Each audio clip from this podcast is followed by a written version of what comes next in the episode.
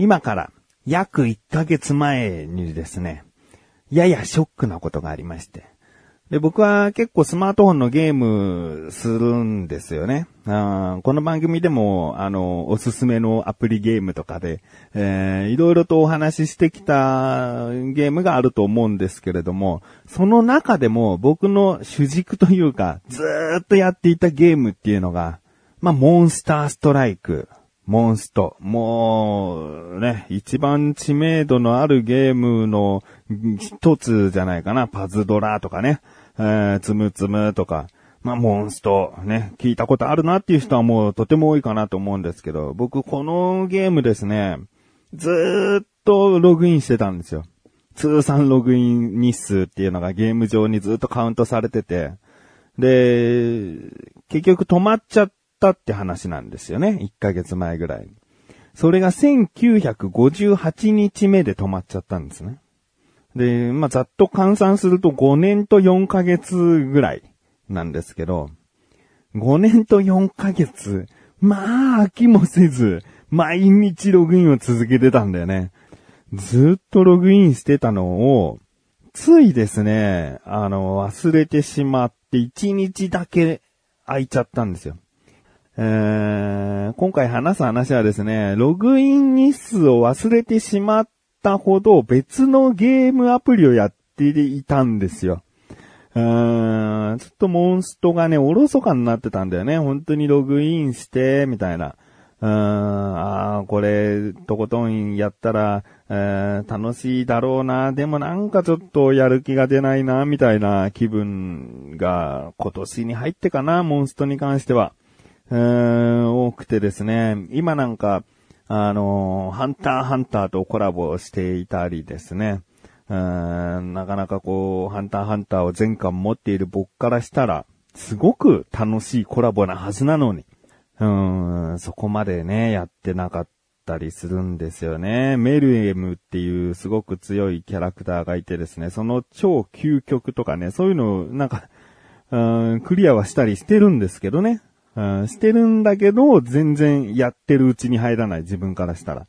まあ、それもこれも、まあ、どっちが先かもあるんだけど、通算ログイン日数が途切れてしまったというのが自分のなんか、モンストを楽しむ、モンストをやらなきゃっていう緊張の糸が切れたというかね。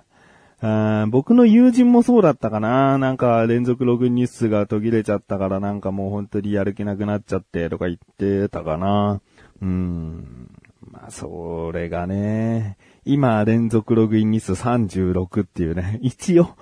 ちゃんとね、あの、またログインはしてるんだけども。うん。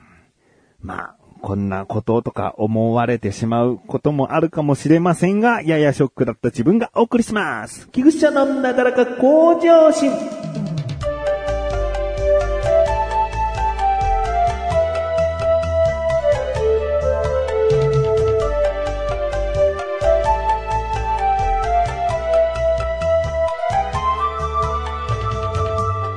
さて、ね、モンストのログイン日数、ログインするのを忘れてしまうほど、一方別のゲームにのめり込んでいた、それはですね、京都言葉 RPG、言霊ですね。言霊は全部カタカナです。言霊。ね。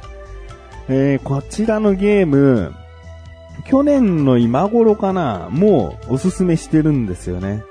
えー、どういう、どういうゲームでっていうのもお話ししてるので、もし、あの、どういうゲームかを知りたい場合はちょっとそちらの方を聞いていただけたらなと思うんですけども、まあ、第603回ですね。去年の7月か、7月に配信された回で、コトダマンのそのゲームの内容について、えー、話しております。で、このゲームがですね、未だに旦ちょっとやらない時期もあったんですけど、うーん、すごく今、またハマってしまって。で、今っていうかもう今年入ってからかな。だから、やらなかった期間が2、3ヶ月ぐらいで、えー、また、こう、やっぱり面白いってなってて。で、一旦、こう、やらなくなってしまった理由とか、もしかしたら、あの、一回ダウンロードしたことあるよ、やったことあるよっていう人も同じ理由かもしれないんですけど、このコドラマンって、すごいね、頭を使っちゃうんですよね。頭を使うっていうか、うーんゲーム性というよりも、どうだ、こうなって、ああなって、こうなって、うーんって悩み込んでしまったりする時間が結構あったりして、で、そうなると、ゲームなんだけど、疲れやすくなんだよね。うん、ある程度やったら、ああ、疲れたみたいになっちゃう。うん、まあ、やってると楽しいんだけどね。ああ、こんな長い言葉が作れたとか、なかなか倒せなかった敵が倒せたとかあるんだけど、そういう疲れがあるなーって思ってたんだけど、そこをね、少し乗り越えると、もう、なんかコツをつかむじゃないけど、そんなに頭使わなくてもいけるようになったりするんだよね。そのステージにもよるんだけど、その戦う敵にもよるんだけど、言葉を作るときに、まあ、例えばですね、デッキを組むんですよね。12体の言葉を持ったキャラクターを自分の中で組んで、それで敵に戦いに行くんだけど、あの、言霊のもう、初心者的な、えー、ルールっていうかそういうのがあるんだけど、いと、うと、ん、えー、あいうえおのい、あいうえおのう、えー、和音のん。その3文字を、えー、ある程度自分のデッキの中に入れとくと言葉が作りやすいので、まあ入れればいいんだけどね、大体初心者の方って強いキャラクターを入れがちだから、その、いと、うと、んを、うん、少ししか入れ入れられてない場合があったりするんだよね。そうするとまあ言葉作りっていうのがすごくめんどくさいというか、例えば、えー、いとうがあるとさ、対抗とか、交代、えー、到底とかね、えー、言葉がう、い、い、うとか、そういう風に並べられる単語って、すごく簡単なんだよね。ところがいろんな、じゃあ、例えば、かとか、たとか、やとか、ふとか、そういった言葉だけをね、えー、自分のデッキに入れると、すごくね、どういう言葉があったかな、とか、もう考え込んじゃうんだよね。赤服、赤服あるじゃん。やっとそういう言葉を見つける。赤服。でも、かとふがあったら、風海。うといがあると風海が作れて、その、なんか、うといが、ね、2文字目、4文字目にあると、言葉がスパッと思いつきやすいんだよね。うん、開封でもいいしね。台風でもいいしね。うん、そういうふうに、いとうとんを自分のデッキの中にどういうバランスで入れていくか。あいいわ、じゃあ最低2体入れとこうとか。うん、をもう3体入れとこうとか。そういうことをもう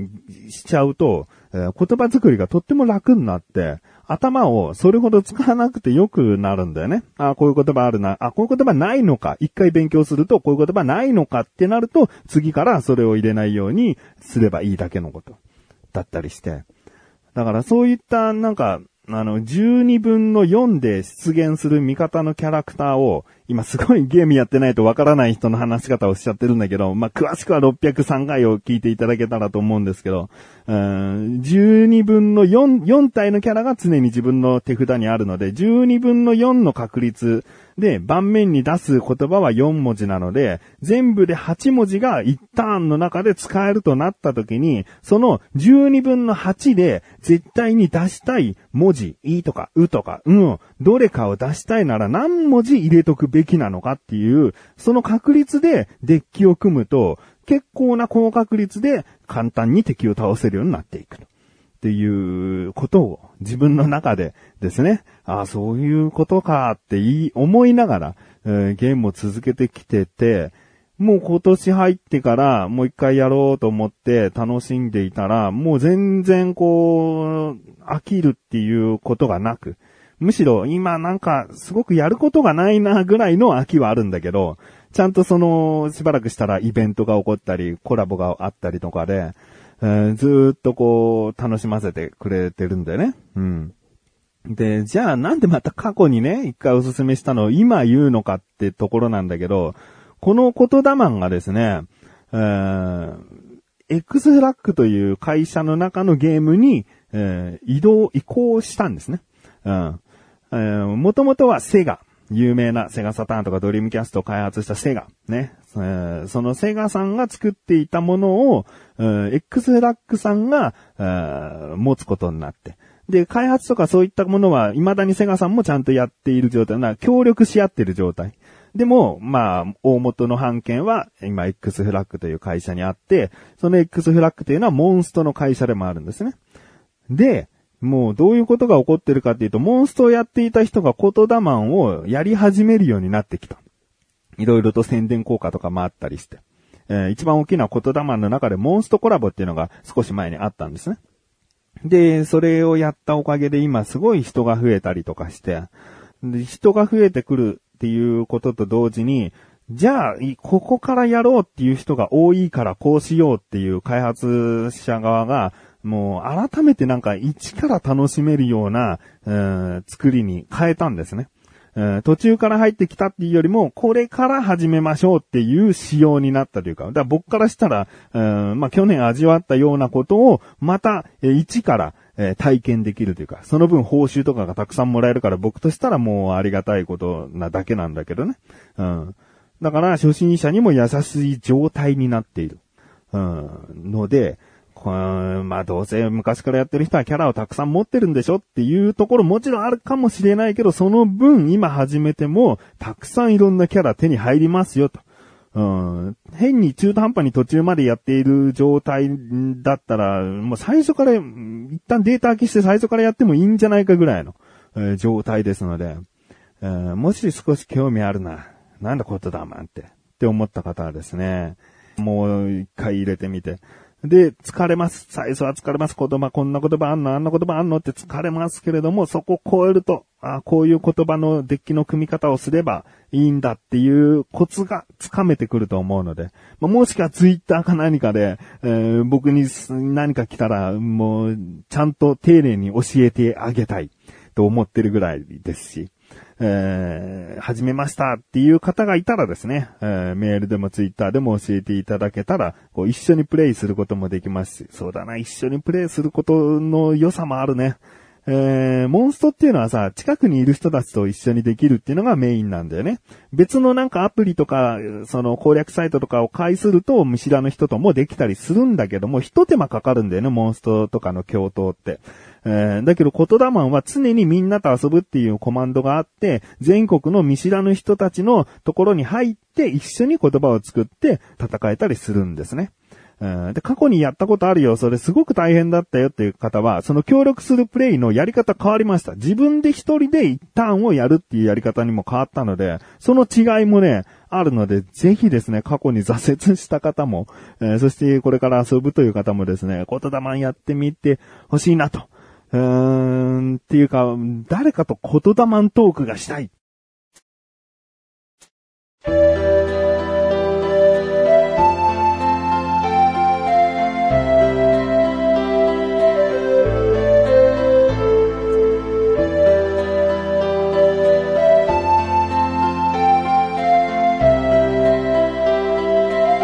ンディングでーす。いや、いないんですよね。のいいシバンちゃんとかさ、小高、チャボとか、まあ、僕のね、友達の中にいますけどもね、なんか、ゲームっておすすめしてやるものじゃないなっていうかさ、じゃあこれ、この話元も子もないんだけど、これはだって聞いてらっしゃる方の、直接に語りかけてるわけじゃないから、いや、僕はやらない、私はやらないで自由じゃん。だけど、友達におすすめするとさ、友達が、うん、まあ、気使ってじゃあちょっとやってみますよっていうのもなんか違うじゃん。うん、僕がやってるのを見て面白そうですね。面白そうだね。ってなるのが一番嬉しいけど、まあなんかそれも難しいよね。ゲームやってるところ見せつけるって難しいことだし。うん、だから、まあ聞いてらっしゃる方でね、えー興味があった方にっていう感じで。えー、ということで、お知らせですこのなだらかご上心が配信されたと同時に更新されました、菅池口のコンビニ侍聞いてみてください。今回はですね、僕からのおすすめで、セブンイレブンさんで買ってきた、マージの南蛮漬けですね。えー、果たしてチャボはどういう感想だったのか、そしてその後は危機対決。2019年最後の対決をしております。